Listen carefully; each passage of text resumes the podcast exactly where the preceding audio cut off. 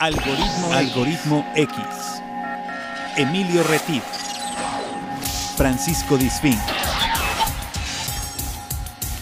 Esto es Algoritmo X. Comenzamos. ¿Qué tal? Bienvenido. Has llegado a Algoritmo X. Yo soy Emilio Retif. Te doy la más cordial bienvenida.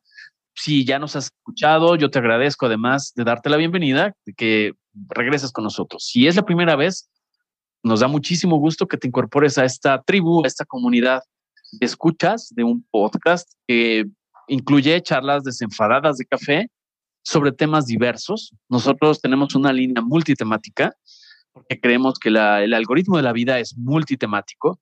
No, la vida no se especializa en un solo tema. Entonces, aquí vamos recolectando, Paco y yo, eh, Paco es mi compañero de conducción que ahora te saluda, y vamos recolectando historias de vida. Algunas son inspiradoras, algunas veces son ilustrativas, algunas otras veces son reflexivas. Hay ocasiones en que todo se junta, como es el caso de hoy, que es, eh, es una historia inspiradora y es una historia también ilustrativa de lo que es la vida de un músico. Ahorita lo vamos a presentar, pero antes doy la bienvenida a mi compañero de conducción, que es Paco Disfinque. ¿Cómo estás, Paco? ¿Qué Bienvenido. tal? Bienvenido a un programa más de Algoritmo X. Sean todos bienvenidos. En esta ocasión tenemos, eh, como decía Emilio, un programa muy, muy especial.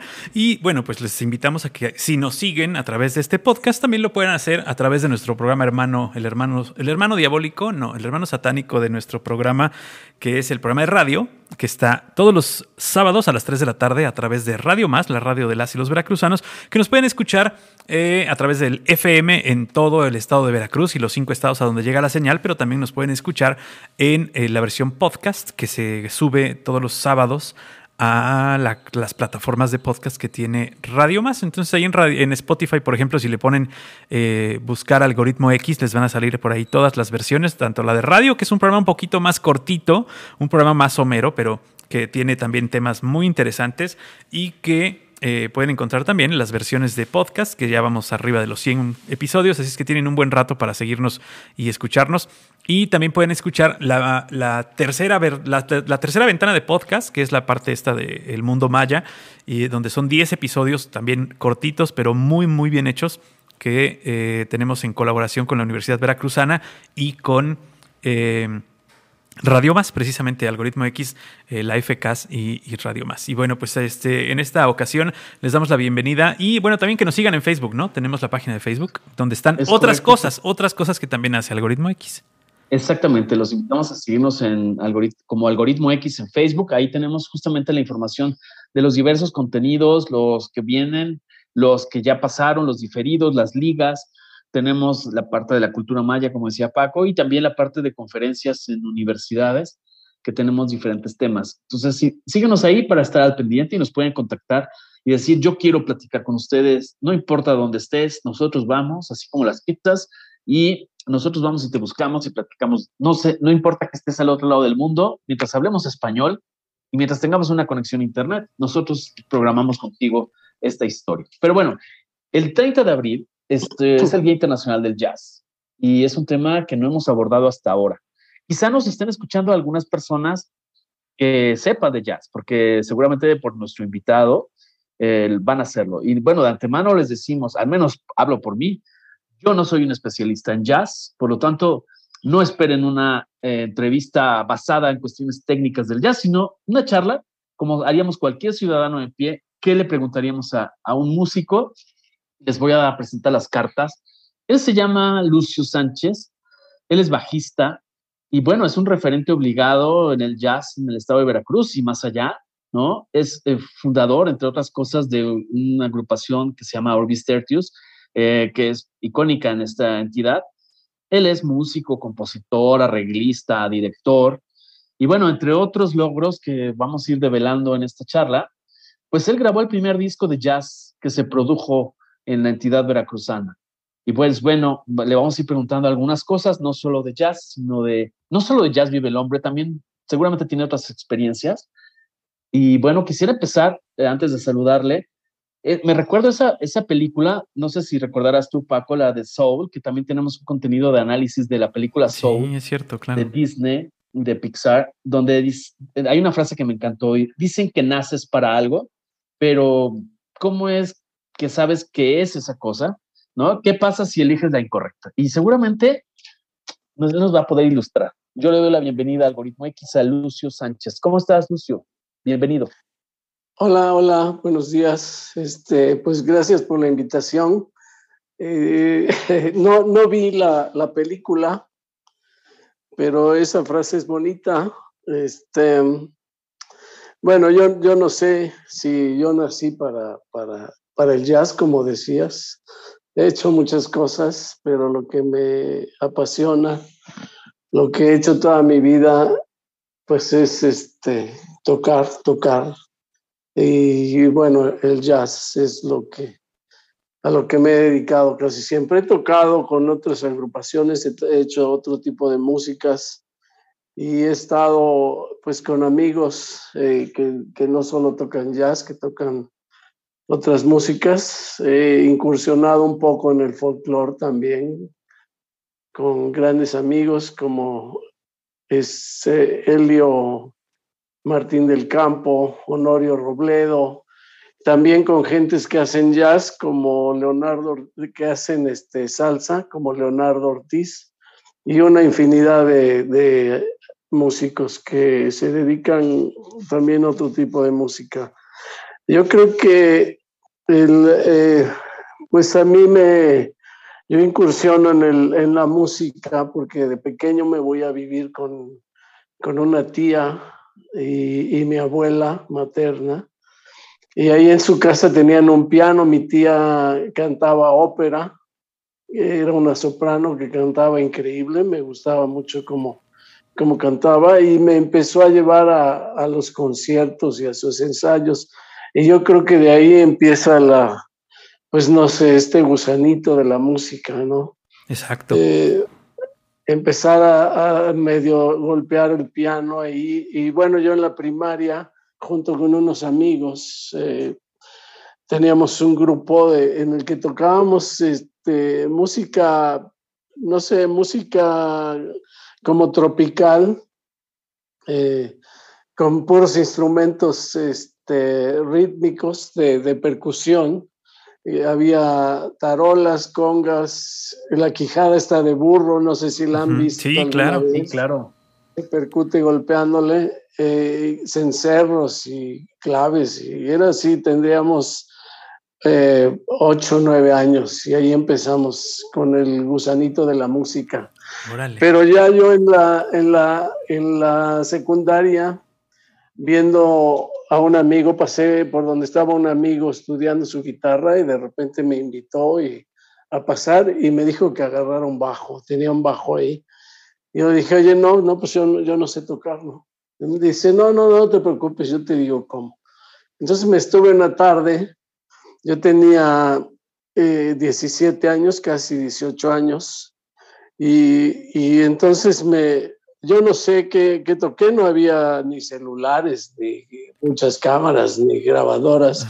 Entonces me tuvo ahí toda una tarde hasta que ya, no sé, cerca de las 7, 8 de la noche, me despedí de él y empecé a bajar. Él, él vivía en Azueta, casi con Victoria. Y entonces empecé a bajar y antes de llegar a Sayago me alcanzó y me dijo, oye, ¿por qué no tocas conmigo? Hoy voy a tocar. ¿Por qué no vas conmigo al casino español? Así sin, sin saber, o sea, sin saber, básicamente. No, no. No, le dije, oye, pues no, yo, yo, no sé tocar, ¿cómo voy a ir? No, no, dice, con lo que aprendiste. Okay. Y entonces me fui, sí, me fui a mi casa, le dije a mi abuela, le dije, oye, este, pues me voy a arreglar porque voy a tocar. Y me dice, ¿que ya eres músico? que sí, ya soy músico. Desde la tarde ya soy músico. Y entonces me fui, me fui a tocar con ellos y al final este, se me acercó un, un chavo que estaba por ahí, que ahora es mi gran amigo, Chucho Teocelo, que toca con Leonardo Ortiz en el combo ninguno, tocaba salsa. Y me dice, oye, qué bien tocas, ¿por qué no tocas con nosotros? Que, este, que hay un cuate que, que no sabe tocar el bossa nova como tú. Dije, no, pues es que yo no sé tocar. Y dice, no, pues ve, ve, este, imagínate cómo estaría el otro cuate. no, bueno, pero ahí, ahí me queda claro que lo traías, o sea, que no, que no necesitaste tampoco mucha escuela porque la traías en la sangre. Pero pues yo creo que solo en la música pasa eso, ¿no? Un médico no. No, bueno, imagínate, un médico que con una tardecita ya se ponga a operar, no, pues está cabrón. Pero, pero, pero, pero sí, sí, sí era algo que, que, que yo creo que hay una, hay una gran diferencia, no sé, Emilio, si, si coincidas, entre los músicos y los que no lo son, entre eh, eh, el, el, el arte de saber respirar, sus latidos de corazón, todo esto, su cuerpo es también está a un ritmo, cosa que no pasa con los que no tenemos ni tantita idea de cómo hacer música. ¿Qué piensas, Lucio, de eso que dice Paco? bueno, este, eh, creo que sí, que, que sí soy alguien que tiene un sentido rítmico. Claro. Eh, empecé a, tocar esa percusión y creo que sí. Ahora, eh, cuando me jubilo, eh, me meto a hacer cerámica, como para no estar ahí sin hacer nada. Entonces, de ocioso, entonces empecé a hacer un instrumento de percusión que se llama udu, que es un instrumento africano. Es una, una vasija con un cuello y un, hueco. Entonces se percute ahí en el hueco y da un sonido muy bonito. Así es, es como un florero más o menos. Ándale, ándale. Un florero así, pero tiene un, tiene un hueco de un lado, ¿no? Y, se pone como acostadito y le van pegando, ¿no? Sí, sí. Entonces me empecé a hacerlo como mi maestra de cerámica. No sabía nada de lo que yo quería y yo no sabía mucho de cerámica.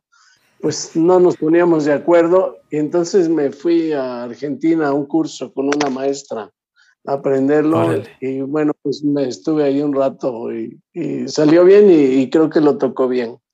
Oye, Lucio, no que te interrumpa, yo quisiera irme un poco más atrás en el tiempo. Eh, sobre todo hablabas hace rato cuando iniciábamos el tema de tu secundaria y la primaria.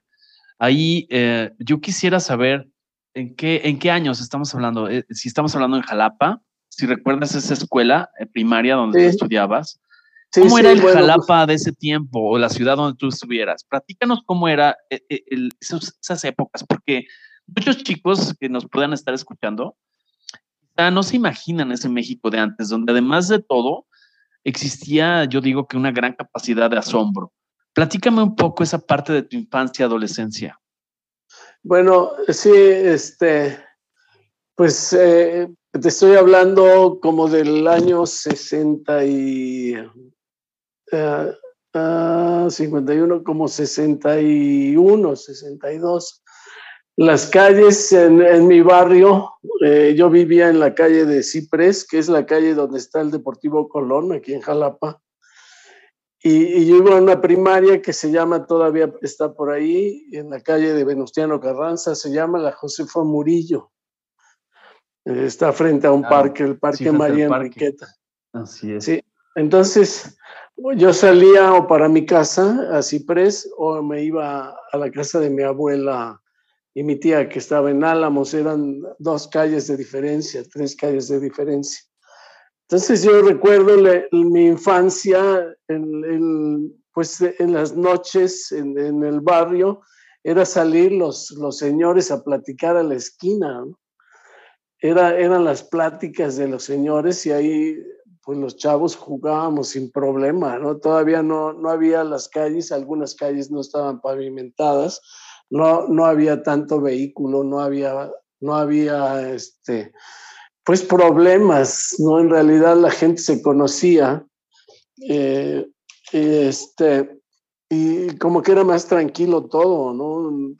Despreocupados jugando en la calle en la noche y ya cuando los, los adultos se metían, pues teníamos ya que irnos a la, a la casa. Y era eso por ahí de las 10 de la noche, ¿no? Que ya todo el mundo se iba a sus casas, ¿no? Y era la época que conociste, bueno, que tratabas más a tu tía, la que era eh, soprano. Este, ¿Es la época de la primaria? Sí. Sí, sí, en, en, esa época, te digo, yo me iba con ella.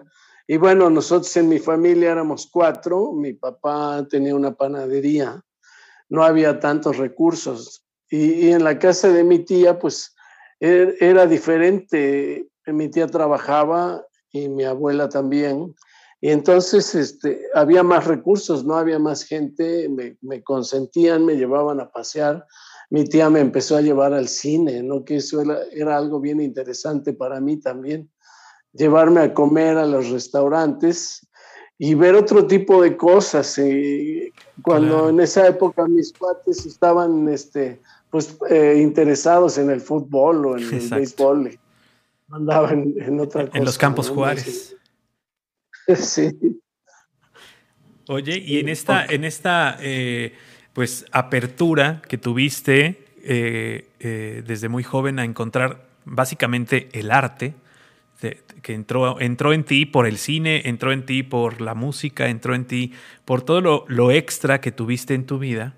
Este, ¿Crees que ese haya sido, eh, aparte de obviamente el encuentro con la música, eh, ese haya sido como, como eh, el iniciador, la flamita, la chispa que prendió en ti crear, el ser creador? Porque ahora nos te estás contando, aún cuando ya estás jubilado, eh, necesitabas crear y ahora estás creando y no solo necesitabas crear porque estás haciendo también un instrumento musical, o sea, necesitabas seguir poder expresar eh, eh, la música desde, desde adentro. ¿Crees que esa parte, esa parte fue lo que fusionó en ti el arte, la creación, la música? Pues este, yo creo que sí tiene que ver, ¿no? Te abre, te abre un panorama diferente pues yo creo que a la vida, ¿no? yo hablaba de que una cosa es hacer la música y otra cosa es crear la música, ¿no? No es lo mismo tocar o leer una partitura que inventarte una melodía, inventarte una armonía, ¿no? Eh, eh, darlo ¿Y, qué es lo que pasa con el jazz, no? Eso es lo que pasa realmente con el jazz. Es, eh, si, bien, si bien existe eh, una partitura y si bien eh, eh, se escribe y se, genera la música, el jazz es creo que la creación musical más libre que existe, ¿no? Sí, sí, y bueno, notábamos diferencias después con mis cuates, yo oigo a mis cuates, ahora los que tocan rock, y dicen que, que de repente me dice un amigo, dice, oye, es que esa rola no es así porque Yesterday no lleva bajo, ¿no? Entonces no es así. Ok, ok. Porque ellos lo escuchan y piensan que tiene, ser, que, tiene que ser como, como ellos lo escuchan y quieren copiarlo. A veces ni siquiera se parece lo que están haciendo, pero... Muchas veces, sí. De hecho, ¿no? Este, cuando lo, ahora sí cuando lo haces de oído, ¿no? Cuando lo haces nada más así de oído, dices, bueno, eh, por aquí se debe, ser, se debe tocar así y, y, a veces con, les falta uno o les sobra un instrumento que eso es muy notorio. Sí, o, como los sinfónicos que tienen que leer y siguen tocando Beethoven como se tocó toda la vida, ¿no? No le pueden cambiar nada. Sí, claro. Para nosotros la música es diferente y, tú puedes tocar este, como, tú la, como tú la quieras, como tú la sientes. Por eso hay tantas versiones, ¿no? De, de, de tantas melodías. El Bésame Mucho, ¿no? Que es una, una, una música que se ha tocado quién sabe cuántas, cuántas versiones, ¿no? Exacto. El, el cucurrucucú paloma que existe desde Caetano Veloso hasta rock and roll, ¿no? O sea, son eh, cosas que, que, imprimen la, la, parte creativa de la, del autor y también imprimen la parte eh, libre un poco del intérprete, ¿no? Que es esa, esa conjunción en donde pues a mucha gente dicen, a mí no me gustó esa versión, a mí no me pareció esa versión, o incluso a veces hasta el artista, el que la escribió, dice, a mí no me gusta esa canción, ¿no? Cuando la escribió él mismo. Claro, claro, pero pues es, es la manera en la, que, en la que el músico lo aborda, ¿no? Exacto, y, depende también el, el, humor, ¿no? Tú puedes tocar la misma canción tres, cinco, diez veces y nunca se va a oír igual nunca, nunca va, nunca va a ser la misma, ¿no? Eso es lo, interesante dentro del jazz, ¿no? Y por, yo creo que por el que me inclino a, seguir en él. a veces la gente eh, confunde cuando dice que, que, es este, que está improvisado, ¿no? Eh, hay la improvisación, la parte importante, pero hay formas, hay acordes, hay, hay melodías. Tiempos. Que en algún momento se. Tiempos, claro. Que, que se manejan, pero tú lo mueves a como tú lo sientes, a como tú lo quieres hacer junto con los músicos. Claro. Oye, Lucio, yo sigo viajando en la parte del tiempo. Ya, ya hablamos de la primaria, ya nos compartías la influencia de tu tía. Eh, yo te quisiera preguntar, seguramente, al igual que nosotros, de la generación Paco y mía, aunque somos eh, de diferentes edades, pero somos de una misma generación, eh, nos tocó en la secundaria las clases de educación artística con la flauta, que tiene una sonoridad determinada, ¿no? Entonces, ¿qué va, por ejemplo, de la flauta, esta de educación artística, al piano, al sonido más grave de la cuestión musical? el bajo es, entiendo, o corrígeme si estoy equivocado, que el bajo suena, pues, es un sonido mucho más grave, ¿no? ¿En qué momento a ti te empezó a traer el sonido, independientemente de la influencia de tu amigo, pero ya habías escuchado alguna vez ese tipo de sonidos graves en el cine, en algún concierto? Platícanos. Bueno, tal vez eh, había escuchado, pero no le pones atención. ¿no? Yo creo que me fijo en el bajo desde el momento en que este cuate me, me, cuelga al cuello. Lo pone en tus manos, ¿no? Sí, lo pone en mis manos. Y yo lo destrozo seguramente. Eh, es, es, bien, es bien loco porque sabes que en realidad cuando lo pienso, yo no, yo no sé qué, qué sería en esa época. Yo de veras, este, no me imagino qué estaría tocando ni cómo lo estaría tocando. Si ahora que sé un poco más, me doy cuenta que me faltan un montón de cosas, ¿no? Que tengo que seguir estudiando y aprendiendo. En esa época, pues yo no sé, no me daba cuenta seguramente y, quién sabe qué, en realidad no sé qué tocaría. Ahora me encontré un amigo, este, esto sucedió más o menos en finales de 60, cuando yo conozco este, Humberto León se llama, que también tocó Norbis, y, y él es el que me mete en este desmadre de la música. Y este, me encuentro otro amigo, es, eh, eh, esa vez, esa noche, cuando me dicen que vaya a ver si me quedo en otro grupo, ese grupo eh, se llamaban Los Halber de Jalapa, Veracruz. Sí, sí. Era un, pianista que acaba de ir, yo acabo de abrir un café hace poco y entonces llegó él con su hermano él se llama Abelardo Sainz y, toca todavía el piano por ahí y él era el director de ese grupo. Cuando yo fui a verlo, me, me, hizo la prueba así de que, a ver, pues vamos a tocar, ¿no? Y a ver qué sabes tocar. Toqué las melodías que había tocado la noche anterior, como cinco, seis o siete, no sé. Y después ya no supe más, ¿no? Ya me quedé con ellos, me dijo, bueno, pues a ver, este, te quedas con nosotros. Me quedé un año, Lalo Sainz al año este, se fue, lo invitaron a, México, lo invitaron a tocar con un cantante famoso de esa época que se llamaba Víctor Iturbe, el Pirulí. El Pirulí, claro. Se fue con él. Entonces yo me quedé un año aprendiendo con ellos eh, y, en diciembre él se fue y para enero apareció en mi casa y me dijo, oye, este, vamos a ir a tocar con un trompetista a Acapulco, un trompetista que acababa de llegar de la Ciudad de México, era jalapeño, es jalapeño, todavía vive, Rafael Jiménez, e iban a tocar a, la ciudad, a, Acapulco y me invitaron, le dije, oye, pero pues tú sabes que yo todavía no, no, no sé tocar mucho, no puedo. Me dice, no, no te preocupes.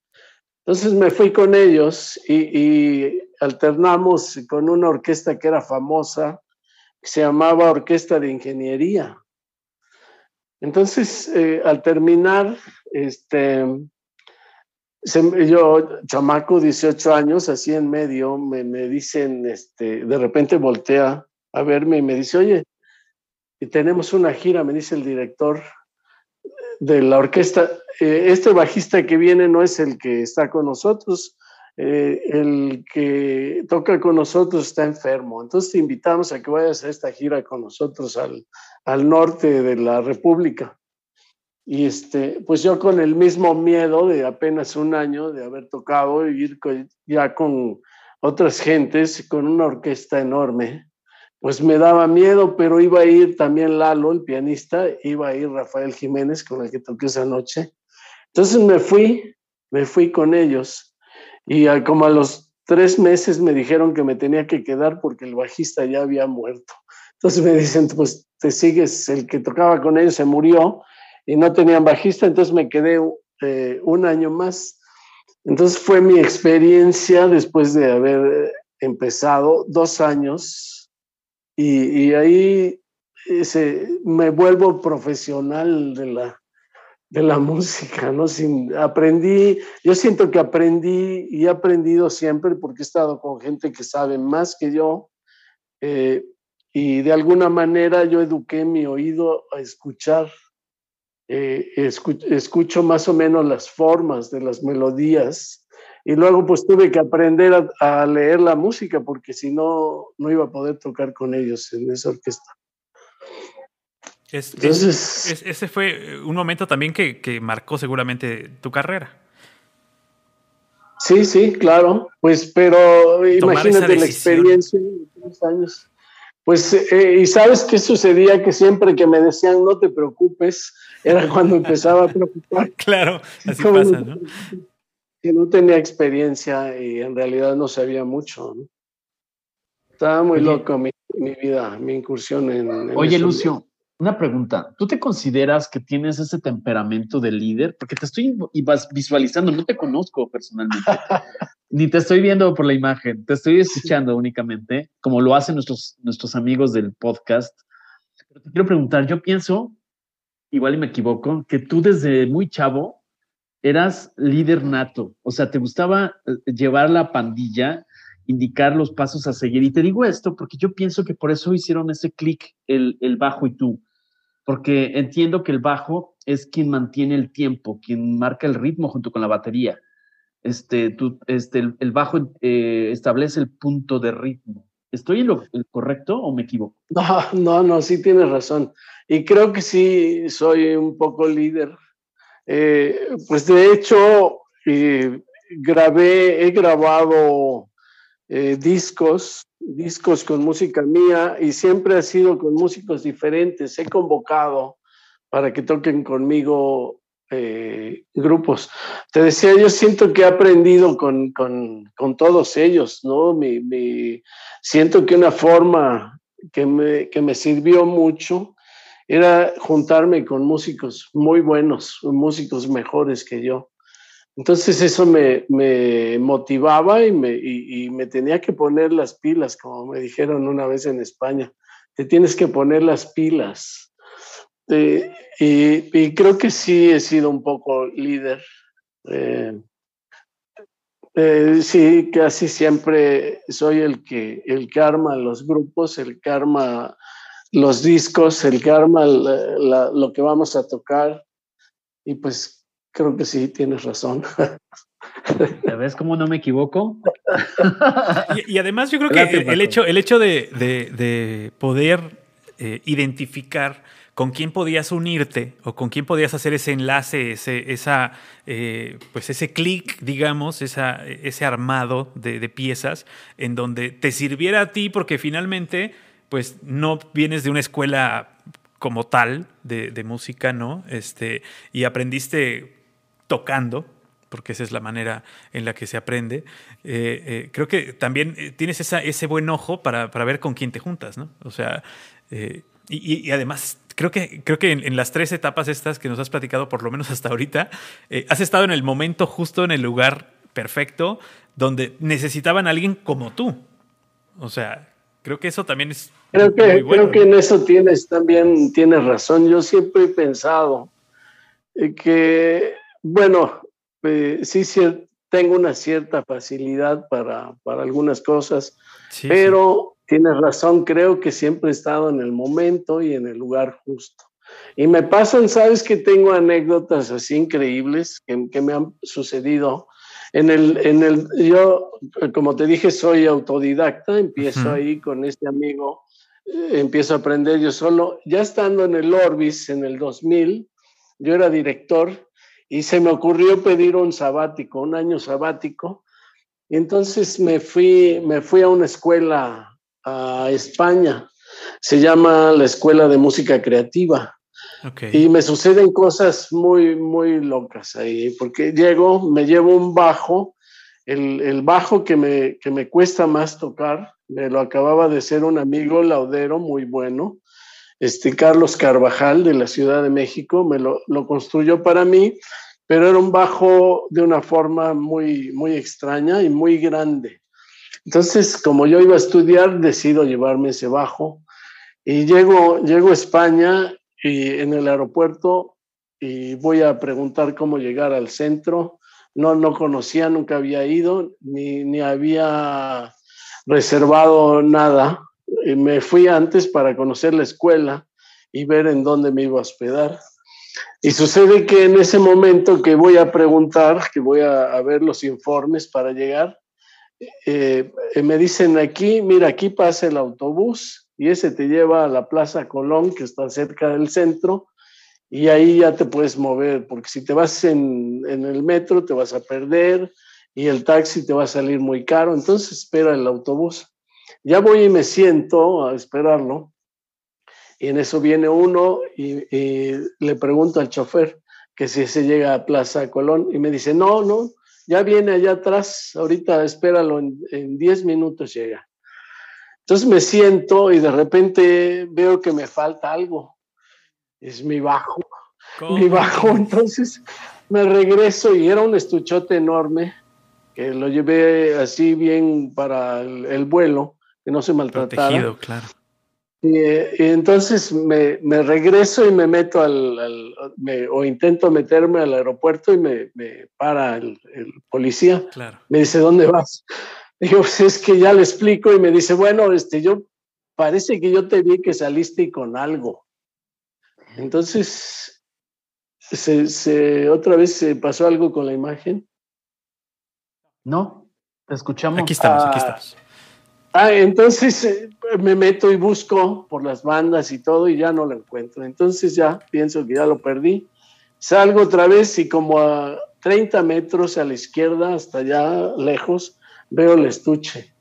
Entonces ya corro y, y lo agarro, la gente se me queda viendo así como, ¿y este güey qué onda?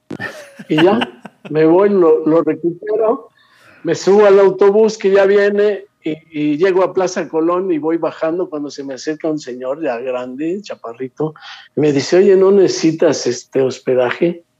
Y dije, sí. Y ya me lleva a un hostal que está como a 10 cuadras de la escuela. Entonces voy, voy a, ya, voy a ver la escuela, todavía no la abren, ya regreso, veo dónde está y entonces decido irme a comprar una, una funda porque el estuche está muy pesado para moverlo todos los días, como 10 cuadras, uh -huh. me iba a lastimar las manos. Entonces lo saco y como es una forma rara del bajo, me lo llevo así en la mano. Llego en la noche, casi van a cerrar donde compro la tienda y al salir, ya lo guardo en la funda y al salir veo que anuncian que hay jazz en un lugar que se llama Clamores. Y ya pregunto al, al, que me vendió la funda y me dice, sí, está aquí al lado. Y eso de aquí al lado te dicen todo mundo y puede ser aquí a 10 metros o a, o cuatro cuadras. Entonces me voy, empiezo a buscar, encuentro el lugar, pero veo que lo abren a las 10 de la noche. Entonces me empiezo a dar vueltas ahí para no perderme y esperar a que, a que abran. Ya llego a las 10 en punto y veo que ya está abierto. Me meto hasta el frente y, y me siento. Hay un escenario así alto con unas cortinas, está cerrado, pero ya escucho al, al guitarrista que está afinando y Ajá. escucho al baterista que está poniendo ya sus platos. Entonces me siento, pido una cerveza y pongo mi bajo a un lado y de repente de, del lado izquierdo baja una señora así eh, a los trancazos y queda enfrente de mí y, y, se para y me dice, ¿qué tienes ahí? Digo, ¿cómo que tengo ahí? Y ese estuche, ¿qué es? Digo, es mi bajo. Me dice, ¿vas a tocar? Digo, no, ¿cómo no? Y me agarra de la mano y me jala y me sube, okay. me sube al escenario y entonces el guitarrista voltea y le dice, no, no, no, no, ya viene el bajista. Le dice, no, no, no, ¿cómo que ya viene? Mira qué hora es, ya son las 10, tienes que empezar, que wow. toques este, sin conocerme, ¿no? y el otro ya voltea así medio de mala gana y me dice, había un, un atril y un, un, libro que se llama el Real Book, que es el que se ocupa para, para tocar el... el sí, sí. Entonces me dice, pues ahí está, abre el libro y tal rola. Ya toco la primera, todo nervioso, toco la segunda, ya la tercera me dice, toca un solo, y ya toco un solo, a la cuarta toca otro solo, y ya toco otro solo, y aparece el bajista. Y le dice, voltea, voltea, y le dice, no, no, no, no, que termine, que termine él y ya te subes tú, ¿para que llegas tarde? Entonces ya hago, hago la tanda y ya me bajo todo sudando, ¿no? Y así nervioso de que, pues, eh, que no los conocía, ya me bajo, me vuelvo a sentar y de repente a, tomar mi cerveza y de repente se acerca una señora y me dice, oye, qué bien tocas. ¿Con quién tocas? Le digo, no, no, no, yo no. Yo no Con ellos nada más, acabo de tocar. Eh, sí. ¿a qué escuela vienes? Le digo, este, se llama de música creativa. Dice, ah, pues ahí da clases mi esposo. Y le digo, ¿y quién es tu esposo? Dice, pues el guitarrista con el que tocaste. no, pues qué buena presentación para el maestro. sí, no, para mí, pues ya me quedé en su combo ahí de en la escuela, ¿no? Ya bajó a felicitarme y a, conocerme. Y ahora es mi cuate. Buenas historias, tú deberías escribir un libro. Oye, pero no son coincidencias, ¿eh, Emilio. O sea, estas son cosas que pasan Porque, porque él ha trazado su camino, o sea, porque él ha, este, visualizado lo que quiere hacer. Se ha puesto donde pasan las cosas. Es que hace mucho Eso me dicen. ¿eh? Eso, me dicen. Ajá. Y aparte, bueno, finalmente lo que hablábamos hace rato, tu liderazgo y tu llamado a, este sonido que marca el ritmo y además también marca el beat. O sea, mucho de lo que tú me estás contando o nos estás compartiendo es como muy del corazón. O sea, aunque no te percibo tampoco tan emocional, sino más, más como más analítico, así te percibo yo. Pero yo quisiera preguntarte, considerando esto, ¿tú crees que el jazz, ¿qué es más? ¿Es ritmo o es significado? O sea, ¿cómo se disfruta más el jazz? ¿Por el ritmo o por lo que significa el jazz? Pues yo creo que por todo, ¿no? Eh, claro que la parte rítmica es la que hace que te muevas, ¿no? Sabes que llegó un grupo y así, este, pues que tocan muy bien, pero me decían, oye, tocan muy bien, pero no dicen nada, no pasa nada. No, no se siente. Eh, Sí, sí. Yo, yo creo que hay que comunicar algo, ¿no? No, no puede ser muy bueno, pero como dicen los cubanos, no pasa nada. No tiene que haber algo, tiene que, tienes que expresar, tienes que, hacer que se mueva la gente, ¿no? Y, eso tiene que ver con, con, ritmo y bueno, también con la manera en la que estás expresando, ¿no? Por ahí hay una anécdota de un amigo que dice que más vale la nota del millón que el millón de notas, ¿no? Esa nota que te hace... Definitivamente, claro. sí, y además... Sí, sabes que yo es algo de veras, me han sucedido cosas tan increíbles en el escenario, que una vez en, en Hermosillo estábamos tocando, desde que empezamos el público muy frío, muy eh, como que no, no se prendía, algo pasaba. Y empezamos a tocar una, una melodía que a mí me gustaba mucho. Y este, la empezamos a tocar, era una balada muy lenta. Y empieza a tocar cuando yo me doy cuenta que yo estoy tocando un solo y me están escurriendo lágrimas y están cayendo en el, en el diapasón. Y la gente hace un silencio increíble hasta que terminamos y se suelta un aplauso, eh, pues no sé, que a mí me, me hizo erizar la piel de veras. Y de ahí para adelante la gente como que se motivó, no sé, algo pasó, que cambió toda la frialdad esa que había en, en algo diferente. Sí, quién sabe, algo. Esa, esa conexión que logras o que eh, el, el, artista, en este caso el músico, tiene que hacer con la gente que lo está escuchando, esa conexión que no es sencilla, eh, que a veces eh, eh, dicen los músicos, tuvimos un público duro, un público difícil, o tuvimos un público apagado. Eh, tienes alguna anécdota de gente que, o de escenarios donde te hayas presentado, se hayan presentado y digas, nomás no hicimos clic con la gente? No, pues esa vez te digo ya, pero ¿sabes qué sucede? Además, yo cuando toco, la verdad no estoy pensando en la gente, ¿no? estoy pensando en hacer bien las cosas, en, no sé, como que me, se me olvida la gente. Y yo empiezo a tocar y, esa vez algo sucedió. Yo la verdad no pensaba en que el público estaba frío o el que no participaba. Algo me, movió a mí para, para que sucediera eso y que eso pues se conectó con la gente, con el público y, reaccionaron diferente. No, no sé, algo pasó. No sé qué. Claro. Claro. De hecho, hay una frase que encontré relacionada al jazz que me gustó mucho. Dice, si tocas una melodía de jazz y las personas no mueven los pies, no la toques más. Pero ahí entonces, ¿qué sería? ¿Qué sería? ¿Sería cuestión de composición o sería cuestión de interpretación? Yo creo que eso, de interpretación, ¿no? Eh, eh, sí, yo siento que es eso, la manera en que dice las cosas, la, manera en que, en que lo, lo lanzas, sin esperar en que, en que sea que la gente se conecte. Yo creo que tú tienes que estar bien y, tratas de, hacerlo lo mejor. Pero sí lo transmites, o sea, si tú estás, si tú no estás en tu mejor momento, la música también se va a notar, se va a notar en lo que estás tocando. Claro, claro, claro. Y, esa es la manera, a lo mejor como tú dices, yo no me doy cuenta o no me fijo en el público, sin embargo, les estás mandando a través de cómo interpretas el sentir que quieres ponerle a cada canción. Y si no le pones lo que debe ser, pues no vas a hacer el clic necesario, ¿no?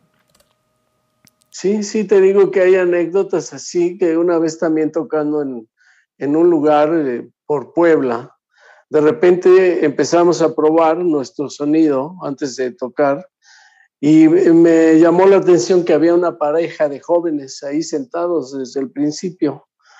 Entonces, al, final, eh, yo acababa de grabar un disco con Orbis y tocamos parte de ese material, de ese disco. Y al final a mí se me ocurrió hacer, eh, eh, tocar una melodía yo solo con, con el bajo y metí una percusión y metí un piano. Entonces, al final, se me acercó esta pareja de jóvenes y me fueron a agradecer el que hubiera tocado esa melodía, porque dice, ¿sabes qué te queremos decir? Que, que se, se hizo como nuestra melodía cuando éramos novios y nos da mucho gusto ahora que nos casamos y venir a escucharlos y que toques, que la toques. Le atinaste, le, le diste al clavo. Sí, sí, estaban muy contentos y bueno, pues e, es una melodía muy cortita que a, mí me, me, gustaba mucho y se me ocurrió meterla ahí en, en el disco, nada más, ¿no? Sin pensar en que iba a gustar o no.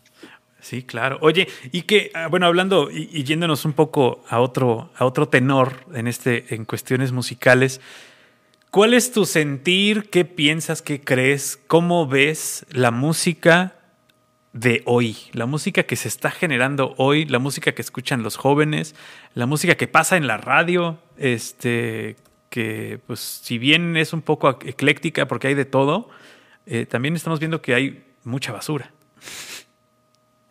Claro, pues, eh, pero yo creo que ha estado todo el tiempo, ¿no? Eh, ¿Crees que sí? ¿Crees que siempre ha habido basura, nomás que ahora le dan más movimiento o cómo será?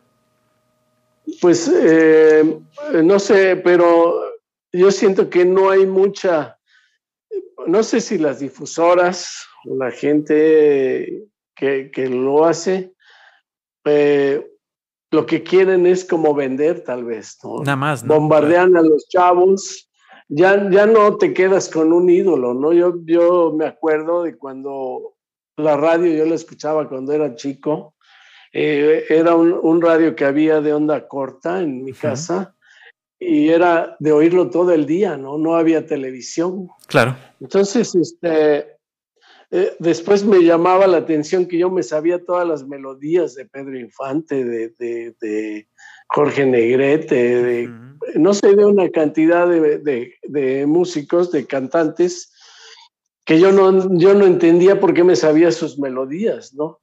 Y era ese bombardeo que había antes, ¿no? Pero no había tanto como ahora, ahora ya no, yo no sé quién, quién es un ídolo ahora, porque hay cantidad, salen infinidad de... Y son efímeros. Chavitas bonitas así, que ya no te acuerdas luego de ellas, ¿no? Y que cantan eh, una canción, medio, medio cantan una canción y a la semana ya no es éxito y ya no la vuelves a ver jamás en la historia. Sí, sí, sí, sí, así. Pero es como muy rápido también, como la vida, ¿no? O sea, así esa velocidad. Y fíjate, en el jazz me llamaba la atención una, una entrevista que hacían a un músico y decía, decía es que ahora los, los, los jóvenes son muy buenos, ¿no? Todo lo tocan este, rápido, eh, tienen mucha técnica, eh, utilizan medidas muy, muy extrañas y, y, tocan muy bien, pero les hace falta algo y se toca así el corazón, ¿no? Como claro. falta algo, ¿no? Fíjate que justamente me adivinaste y eh, la, siguiente temática de esta charla. Este, lo que te iba a preguntar, por lo que estoy cachando y percibiendo, yo pienso que ahora también muchas escuelas de música le dan demasiado énfasis o hacen demasiado énfasis en la técnica, ¿no? En la cuestión técnica, precisión, este, métricas, etcétera. Pero yo te estoy escuchando y creo que parte de lo que también construye un artista es el tema de la personalidad, ¿no? O sea, no solo la técnica, sino la personalidad, el, la emoción, por eso esa persona se tocó el corazón. Y yo te preguntaría, ¿cómo complementa o cómo le sugieres a un joven que está estudiando jazz en una escuela que cuide la técnica, cómo construir la personalidad? A partir de la lectura, a partir de cómo te nutres como artista del jazz, para que no te quedes solo en un artista técnicamente impecable, pero cero emoción. Pues eh, mira, este, hace poco hablaban de las escuelas, ¿no? De Berkeley, que es una escuela que saca jazzistas y que saca un montonal de, de guitarristas y decían, oye, pues sí, salen un montón, pero no los reconoces, todos tocan muy bien, ¿no?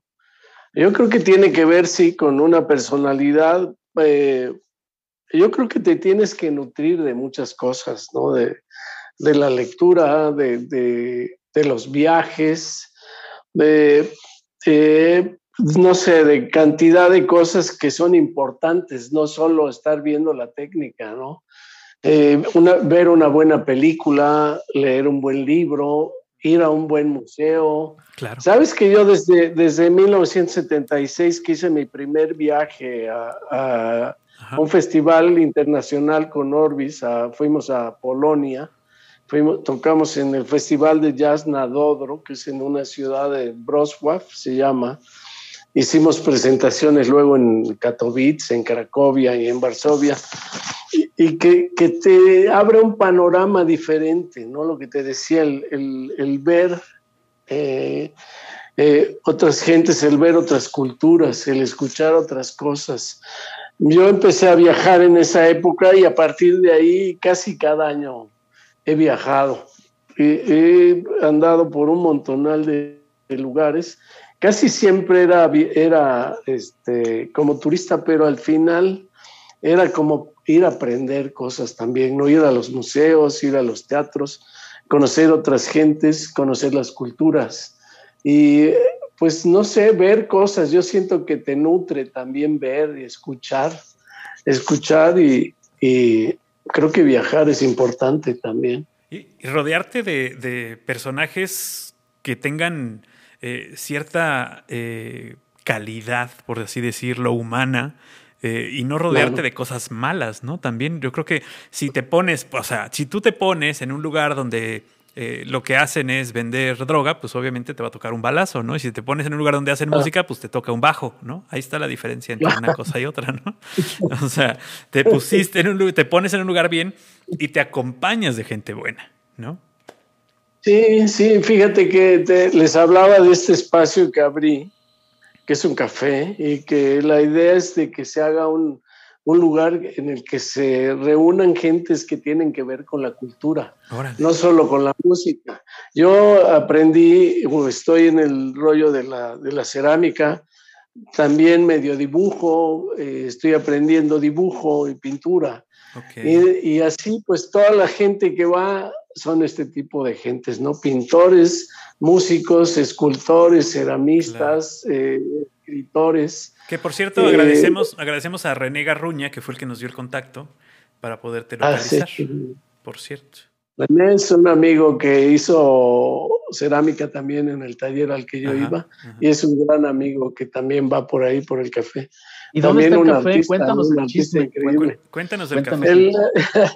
El, café se llama Jaco en honor a este bajista que, que revolucionó la forma de tocar que ya no es solo el, el bajo acompañante. ¿Pastorius? ¿Jaco Pastorius? Pastorius, sí. Se vuelve, el bajo se vuelve melódico y armónico y, ya se toca como cualquier otro instrumento, ya no solo acompañando ni haciendo base, como dicen los, algunos amigos. Entonces se llama Jaco Jazz y Café, como este, y está en la calle de la prolongación de Zamora, la gente a veces piensa que Zamora comienza del de correo para, para, la izquierda al centro, pero no sigue la prolongación que va de, de, ahí del correo, de donde termina Murillo Vidal, a la derecha. Aquí en el centro, a la derecha, que hay unos hoteles por ahí, antes del Ah, sí, ya sé, ya sé cuál es. Es por el callejón este, Jesús te ampare, ¿no? Sí, entre el callejón y el correo, más cerca del correo. Órale. O sea, esa, esa, esa, esa, partecita también es Zamora. Prolongación. Sí, prolongación de Zamora. Yo pensé que es en el número 61. Ya era este Diego Leño esa. Prolongación Zamora 61. Yaco Café. es una, una casa antigua. Órale, muy bien. Pues, a los que nos escuchan y están en Jalapa, pues que, no, que lo visiten y que nos... Eh, y sabes que ha gustado mucho y algo que me llama la atención es que dicen que se siente mucha tranquilidad, yo no sé. Ah, vamos a mandar a Paco ahí para que se tranquilice. no, ¿sabes qué vamos a hacer? Vamos a llevarnos nuestro equipo y grabamos ahí. Vamos a grabar ahí. Órale, sí, Fíjate que, estaría bien. que, de hecho, este, por ahí vi que sí, ahí en, en, en, tu, en tu en tu café hubo una presentación con este un amigo con Rafa Figueroa hace poquito. Sí. Ahí, ahí es donde, exacto, sí, claro que sí. Ya, ya, sé, ya tenemos un tenemos un escenario ahí bonito que estamos acondicionando para que no salga, salga el sonido. Y atrás hicimos una concha acústica Que, que está increíble y no hay otra concha acústica aquí en Jalapa. Entonces, ahora con el clima bonito, vamos a hacer no solo presentaciones de música, estaría bien un, programa de radio y estaría de pelos. No, pues ahora ya sí que... se conectaron se conectaron con Radio Teocelo, hicieron desde ahí eh, un enlace. Pues ahí está, pues ahí está, ya está, ya está abierta la puerta para ir este, a que vayamos al café. Eh, ¿Qué horario tienes en el café para que los que nos escuchan también? De 9 a 9, de, sábado, de lunes a sábado. De, 9, de la mañana. Órale. Y cuando pues hay, tenemos ya los jueves y sábados, pues hasta que termina el jazz. Sí, claro. Oye, hablando de temas de representantes de la música, yo leí una frase que quiero someter a tu consideración, a ver qué opinas, qué le, qué le responderías. Es un compositor pianista que era líder de una de las grandes bandas, de nombre, de apellido Ellington, Duke Ellington. Duke Ellington. Ajá, y él decía, en general el jazz es el tipo de hombre que no te gustaría para tu hija. ¿Qué onda con este señor? Cuéntale, ¿qué le dirías a este señor Ellington?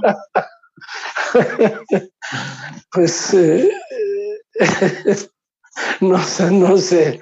Pero bueno, esa, esa frase debe tener muchos años. De, de, todo, sí. Esa frase debe tener muchos años. Yo creo que ahorita le podrías poner el reggaetón y entonces ya queda.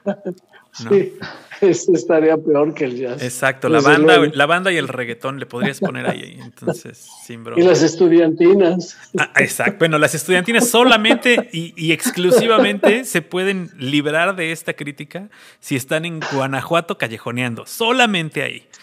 Y eso si eres turista gringo, claro, también te toca, ¿no?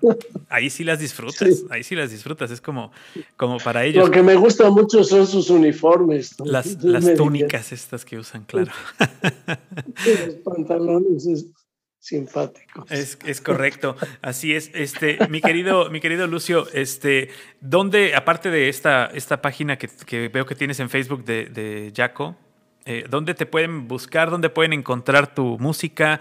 Este, ¿Dónde te pueden ir a oír aparte de este lugar? ¿O solamente estás tocando ahí ahora? No, este, bueno, tenemos en unos discos que están en Spotify, en CD Baby, y un último que hicimos que se llama Inconclusio, que lo mandamos, no hicimos físico, lo mandamos a esta plataforma de Bandcamp. Ajá. Ahí está, es un disco que se llama así, Inconclusio, y tiene un dibujo mío. Este, entonces ahí se puede, se puede escuchar en CD Baby. Tengo, hice, pues a lo largo de mi carrera, he hecho cinco, cinco CDs y míos, como Lucio Sánchez, y tres con Orbis. Este, y se encuentran pues casi todos ahí en, en CD Baby, en, en, en Bandcamp, el último. Y tengo una página que es como Lucio Sánchez en Face y uh, el Lu-Yassi en Instagram y, y Jaco Jazzy Café también en Instagram. Ahí pueden encontrar pues gran parte de las cosas que he hecho en esta de Lu Jazzy, que es el personal. Tengo eh, piezas de cerámica que he hecho y, los discos. Tengo una colección de bajos además que pues que me gusta mucho, unos bajos eh, de los 70 muy bonitos. Entonces ahí se pueden ver lo que estoy haciendo también y, pues sigo tocando en donde me invitan y sigo este pues viviendo más bien, man, disfrutando la vida. Eso es básico. Oye, a ver, yo hice mi tarea y me di a la búsqueda de los 10 bajistas más importantes en la historia del jazz. Quisiera ver si estás de acuerdo o si me falta alguno. No, no como dirían este, los chicos de ahora, va en un orden random aleatorio, pero eh, vamos a mencionarte Jaco Pastorius, que ya lo mencionaste, John Patitucci. Sí, él vino aquí a Jalapa, ¿eh? muy bueno, increíble, Patitucci. Pues voy bien, Víctor Guten, Richard Bona, Marcus Miller, Gary Willis, Stanley Clark, Victor Bailey, Jeff Berlin y Carls Benavent. Cuéntame. Carls Benavent es un catalán que vino con Chick Corea, toca muy bien, casi pues todos los, los em, Stanley Clark lo empecé a oír cuando empecé a tocar. Yo de hecho eh, empiezo a estudiar el contrabajo, pero en el momento en que empieza a salir el eléctrico o empieza a sonar más con Stanley Clark, con eh, Miroslav Vitus, con un montonal de gentes, este, y entonces me, me voy por el eléctrico y dejo el contrabajo. Eh, eso sí, eso sí me, me, molesta el no haber seguido estudiando el contrabajo. perfecto. ¿Agregarías alguno, algún bajista? Eh, pues hay muchos. Sabes que yo me fui a, Chile con uno que ahora es así como un top. Se llama Cristian Galvez. Si está tocando, ya tocó con Gary Willis, que lo mencionaste, con Stanley Clark también, haciéndole cosas ahí. Eh, y ahora anda haciendo giras por el mundo con un montonal de bajistas. Eh, Dominique de Piazza es otro, eh, pues hay cantidad de, de, gentes muy buenos. Patitucci es increíble, vino aquí y fue un concierto de lo que no ha habido muchos años. Bueno, vinieron muchos músicos muy buenos. Bajistas, pues sí hay un montón, un montonal de, de bajistas. Yo tengo cantidades de, discos de bajistas. Ah, a ver. Pero Cristian Galvez es uno, alguien que tienen que escuchar. Ok. Porque eh, es un increíble, un músico increíble. Además, tiene una personalidad también muy buena. Alan Caron es un canadiense también. Dave Holland. Eh, hay un montonal de, bajistas. Ahora, pues no me acuerdo de tanto. Ok, no está perfecto. Pero bueno, ahí estaba, ahí está más o menos la lista, la lista no estaba tan perdida, tu lista de investigación que haces en esta eh, eh, búsqueda de tener mayor conocimiento. Y yo creo que sí es importante estar abierto a escuchar, estar abierto a leer, estar abierto a conocer, a visitar. Por ahí a mí me da, me da este, no sé, como calambres cuando escucho a alguien joven diciendo, es que en Jalapa no hay nada que hacer chale, pues ponte a buscar, porque sí hay un montón de cosas que hacer, y hay un montón de cosas que conocer, y un montón de exposiciones, y un montón de museos y cosas en donde pueden cultivarse. Y bueno, pues para ellos que no haya nada que hacer, quiere decir que no ha venido su banda favorita gringa a tocar, ¿no? Que es la gran diferencia. Oye, y también pensar que Jalapa tiene un nivel, claro, desde luego musical. Sí, claro. Eh, pero pues hay que ver otros lugares que también hay. A veces hay cosas que no nos llegan. Exacto. Y, no quedarse con lo que tenemos a la mano. Eh, eh, digo, y gracias a que tenemos también cosas, digo, tenemos internet, tenemos, pues si no puedes moverte, pues por lo menos te puedes conectar y conocer cosas de otros, de otros lugares, ¿no? Que es precisamente, yo creo también una de las, de las metas y de las cosas que hacemos con esta plataforma, en donde nosotros eh, logramos conectarnos con gente que está en todo el mundo y que pueden escuchar lo que sucede aquí, pero también con esto podemos nosotros escuchar a gente que está en otro lugar. Claro, claro. Pues sí, darse cuenta que hay, hay más cosas que, pues si no nos llegan, tendremos que ir si queremos eh, aprender más. Y, cuando te gusta un tema, o sea, cuando a ti te interesa un tema, pues lo más importante es buscarle, ¿no? O sea, rascarle un poquito y no quedarte nada más con lo que ya sabes. Dicen por ahí que lo más importante para cuando tienes una meta, quieres empezar a hacer algo, por ejemplo, quieres hacer dieta, bueno, pues el primer paso es dejar de tragar. El primer paso, si quieres salir a caminar, pues es ponerte los zapatos y salir a caminar. Dejar de pensar en que va a llegar el momento en que tengas el llamado divino y vas a empezar, vas a empezar a hacer eso. Tienes que empezar por empezar a hacerlo. Ese es el primer paso siempre. Claro, fíjate que a mí en, 1999, gracias a este, esta grabación que hicimos del disco Festival, de 1987, que fue el primer disco de este tipo de música que se, que se hizo en Veracruz. Sí. Eh, gracias a este disco, eh, eh, me invitaron al Festival de Jazz de Montreal, a tocar el Festival de Jazz de Montreal. Pero la primera vez me invitaron en el 99 y no pudimos ir por eh, cuestiones de repente, decía un amigo, es que la gente a veces no ve más allá de su nariz. Entonces, este, eh, yo, había ido, yo había ido ya antes porque vivía un amigo ahí en Montreal y él fue el que me dijo de este festival. Y entonces empecé a ir a, verlo, a estarme unos días allá. En una de esas le llevé mi disco y entonces eh, él lo llevó a las oficinas del festival y me invitaron. Pero empezó el rollo cuando me invitaron, yo viajaba desde la Ciudad de México, Canadian era la, que era sponsor del, del festival. Y entonces, este, cuando me invitan, me dicen solo que tienes que viajar o de Puerto Vallarta o de Cancún.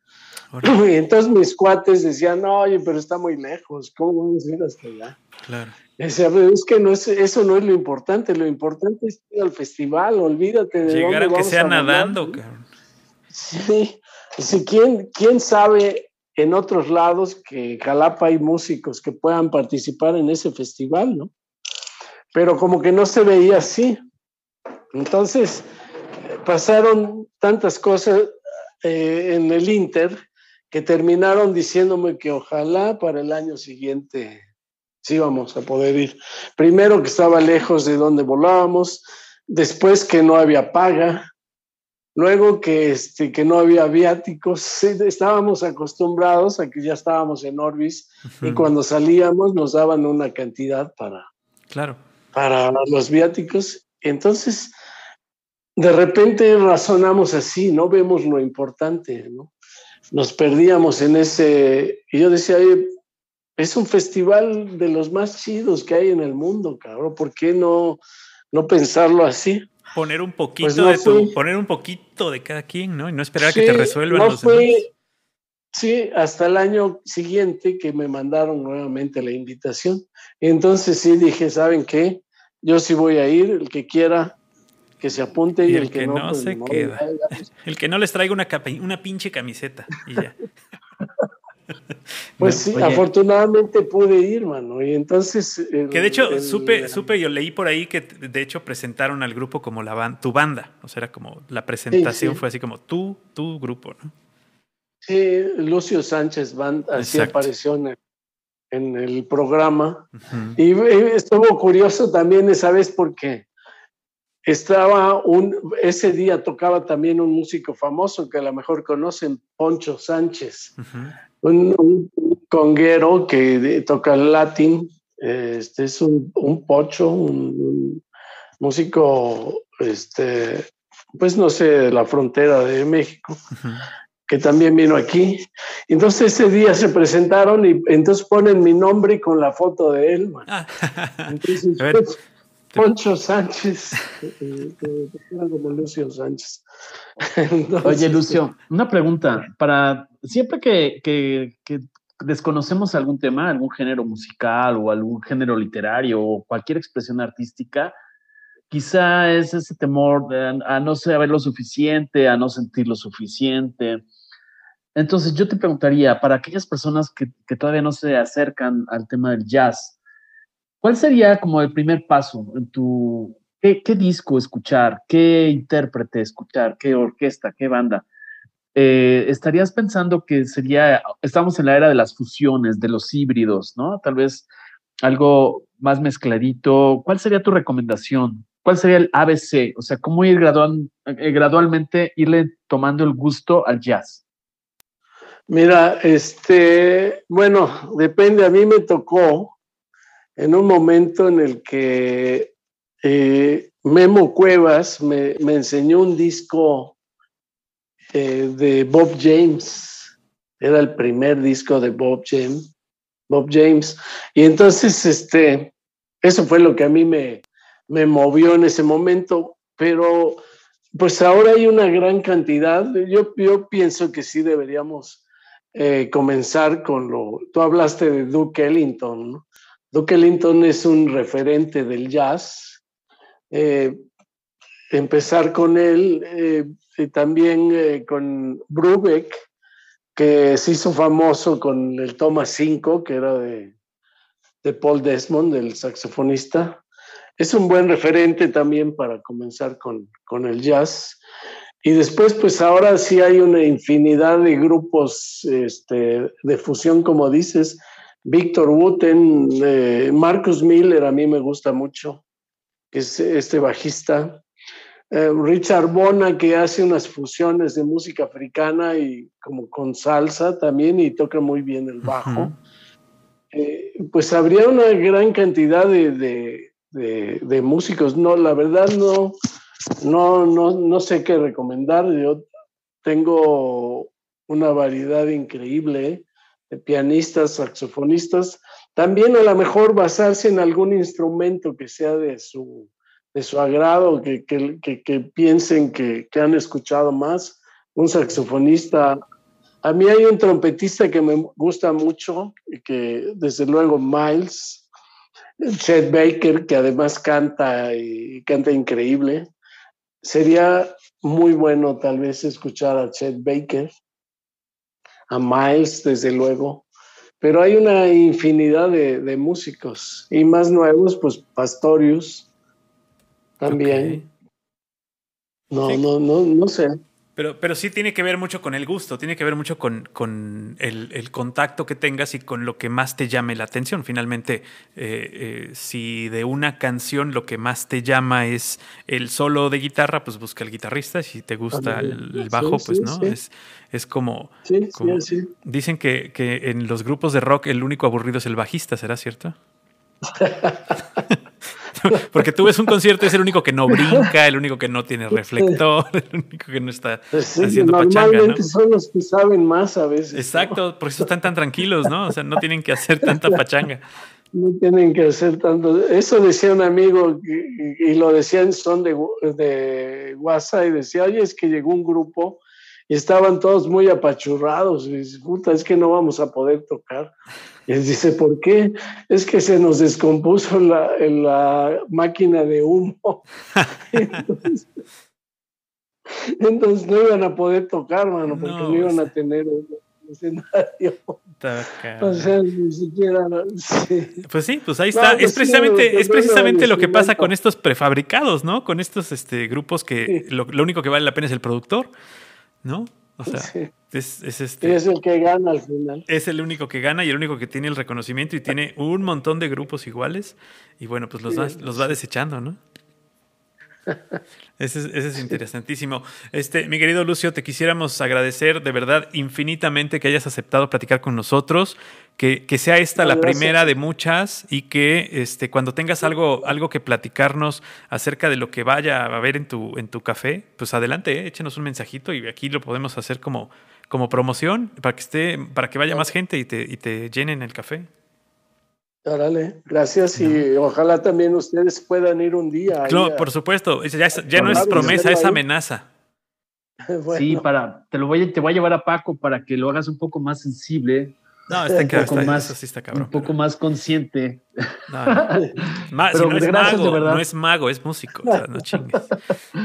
Muchas gracias, Lucio. Encantado de conocerte. Oh, gracias a ustedes me coordino contigo para, para programar esta, esta visita y esta, esta grabación o transmisión desde allá.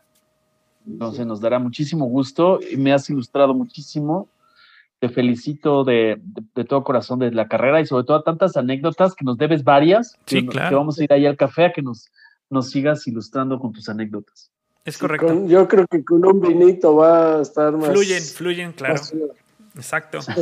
Hacemos que fluyan. Este, muchísimas gracias por habernos acompañado. Gracias, gracias, a todos aquellos que están conectados y que se, que se pusieron a escuchar este programa. Emilio, pues nos vamos con lo de siempre, ¿no? Así es. ¿Cuál es el llamado, Paco? Tu, tu el mantra. llamado a que nos escuchen, comenten y compartan. Hasta la próxima. Algoritmo, Algoritmo X. Emilio Retif. Francisco Disfín. Esto fue Algoritmo X.